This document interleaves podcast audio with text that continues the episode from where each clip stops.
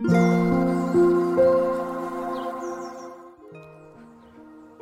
さんこんにちは、なおこです。インタビューライターがお送りするつづるラジオ。このチャンネルでは取材や執筆を通して学んだことフリーランスの暮らしやキャリアの選択についてお話ししています。今日は11月12日土曜日です。皆さんいかがお過ごしでしょうか？今日は私は、えー、毎週土曜日やっている朝の質問力トレーニングの会で、えー、6時半から1時間、えー、学んでおりました。だいたいいつも6時台まあ7時遅くても7時台には起きてるんですけれども最近ちょっと寒くなってきたこともあってか睡眠時間がすごく必要だなという体になってきて起きる時間がちょっとずつ遅くなっていたんですけれどもこの質トレ会があると早く起きないとと思ってその朝方にガッと切り替わるのでそういう意味でもすごく大事な日だなと思ってます。今日もいろいろ気づきとか学びとかたくさんあったのでままたこれは、えー、どこかで発信したいなと思います。で今日はちょっとあの自分のノートで新しく、ま、スタートしたサービスを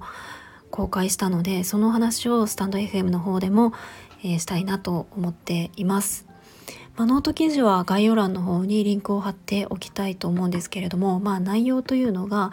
プロフィール文を、えー、私が代わりに書きますよという、えー、サービスです皆さんは自分のストーリーとか思いとかそういったことを綴ったプロフィール文ってお持ちですか？まあ、プロフィール文といってもこういろんな長さのものがあると思うんですよね。それこそ何かのゲスト登壇とか、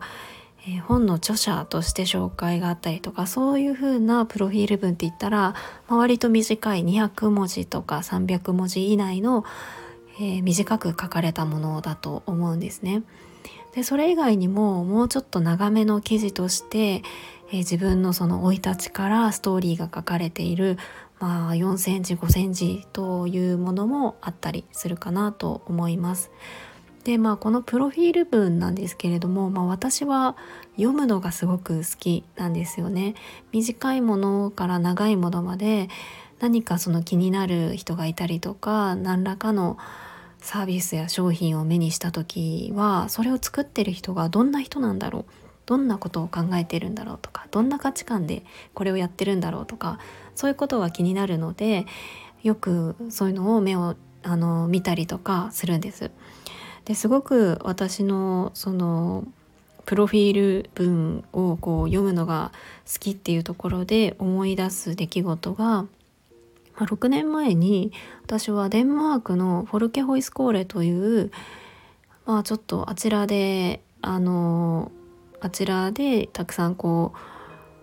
ある学校人生の学校みたいなところがあるんですけれどもそこに行くツアーを見かけたことがあってもともと私フォルケホイスコーレすごく、えーと、気になっていて行ってみたいなと思っていてそのタイミングを探っていたんですね。で、えっとまあ、ある時そのツアーですね、まあ、海外視察プログラムというのかそういったツアーを募集していることを、ネットで見つけて、えー、申し込みたいなと思っていたんです。でただもちろんその海外視察ツアーということで、まあ、金額もあの決してこう安くはないですしそういったところに参加するっていうふうになったらいろいろと気になることがあるわけですよね。で私はその気になることの一つがやっぱり主催者の方がどんな人なのかっていうことで、まあ、その方のプロフィールを見たりしていたんです。そしたらそこのあのサイトにその方のまあプロフィール記事というか自分自身について書かれた記事っていうのがあって、まあ、それを読むことができてそれを読んだんですね。まあ本当にその時の自分のその心の動きっていうのが本当に今でもすごく覚えていてなんかもうとにかくあこの人に会いに行きたいなっていうのがすごく強かったんですよね。まあ、書いてある内容だったりとかその人自身の人生の中での葛藤だったりとかそういったことそして今こんなことを大事に生きているっていうところがすごく正直に書かれている感じがしてまあ私はその人にすごく引きつけられたんですよね。でまあ実際に、まあ、申し込みをして参加をしたんですけれどもも、う今でも本当に大切な友人の一人なんですよね。でなのでそういったその、まあ、ツアーに参加できたっていうことも良かったですし私はそういう出会いにもこうつながったなっていうのがそのプロフィール文の、まあ、思い出なんですね。まあ、で自分がそういうのを読むのも好きですし自分がそういうのを書くのもまあ好きで、えー、まあ、私はインタビューライターとして仕事をしているので、まあ、いろんな方のあのインタビューをさせてもらって記事を書くっていうことをやっているんですけれどもやっぱりそのウェブメディアとか何かの雑誌の企画として書く記事もすごく好きですけれどもその方の、まストーリーを書いて書いたりとかその人の SNS とかその人のブログ自分のその人のこうウェブサイトにそういった、えー、記事が載っているっていうのもすごくいいなと思っているので、まあ、新しくそういったサービスを作りたいなというふうに、まあ、結構ずっと思ってきました。でスタンド FM の中でもちょこちょこ新しいサービス構築中みたいな感じで 喋っていたかなと思うんですね。やっぱりただそのじゃあどんなサービスにするかってなかなか考え出すとあの悩むところがたくさんあってえっ、ー、と随分とスタイフで喋っている内容とも変わっているかなと思いますし多分やりながらえより良い形に変化はしていくんじゃないかなと思っています。まあ、簡単に言うとですね、まあ、あのプロフィール文を自分の作りたいなって思っている方がいて、まああのそれを私にま依頼してくれる方がおられたら、えっとまずは、えー、1時間ヒアリングをさせてもらいたいなと思っていて、まあ、それはどういうことを聞くかというと、えっと、プロフィール文をさ何で作成したいのかとかどんな人に届けたいのかとか、まあ、そういったそのプロフィール文を作るにあたってえっと、必要な情報っていうところをいろいろ聞いたりとか一緒に整理をしていく時間っていうのをまず最初に取りたいなと思っています。でそれを経てまた別の時間にじゃあそのプロフィール文に載せる内容としてのインタビューをさせてもらうっていう感じでこれを1時間と思っています。でそれで私がプロフィール文を書いてえー、お渡しするみたいな流れです。まあ、もちろん修正したりとかもうちょっとこんな感じとかは言ってもらって、えー、最終的に完成みたいになります。で文字数が、まあ、ここもすごく悩んでいるというかですけども一応700文字から1200文字で設定をしていますただこれは本当にどれくらいの長さがいいのかっていうのは本当に悩みどころでぱその方のストーリーって書こうと思ったら4センチ5センチっていう風に全然書けるし多分それくらいの方がよりあの細かいこといろんな出来事っていうのがエピソードもいっぱい入れられたりとかより伝わるものになるかなと思うんですね。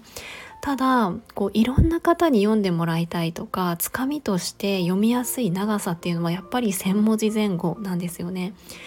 あの4センチ5センチになってくるとかなり読むモチベーションがなかったりしないと最後まで読み切るっていうことがなかなかできなかったりするのでもちろんそれくらいの長さのプロフィール文があることもあのより深く知りたい人にとってはあのいいなと思うんですけれども、えっ、ー、とさっと見てあのその方の人柄だったり魅力だったりストーリーとかえー、っとそういったことをギュッと詰め込めるって言ったらやっぱり1,000文字前後かなと思ってまずは、まあ、このくらいの分量でやってみたいなと思います。まあ、ただこれに関してはちょっとあの考え中というかまあいろいろ選択肢があってもいいのかなとも思っています。4センチ5センチ長めのがっつりプロフィール文を書くっていうプランもありもっと短い500文字とかのプランもあり1000文字前後っていうのもありみたいな感じでやってもいいかもなと思ってはいます。まあ、ただいきなりあれこれ始めてもちょっと訳がわからなくなってしまうのでまずは1000文字前後っていう感じでえっとですねまず3名限定っていう感じで、えー、募集をスタートもうさっきですねついさっきあのスタートをしましたっていう風なのをやらせてもらって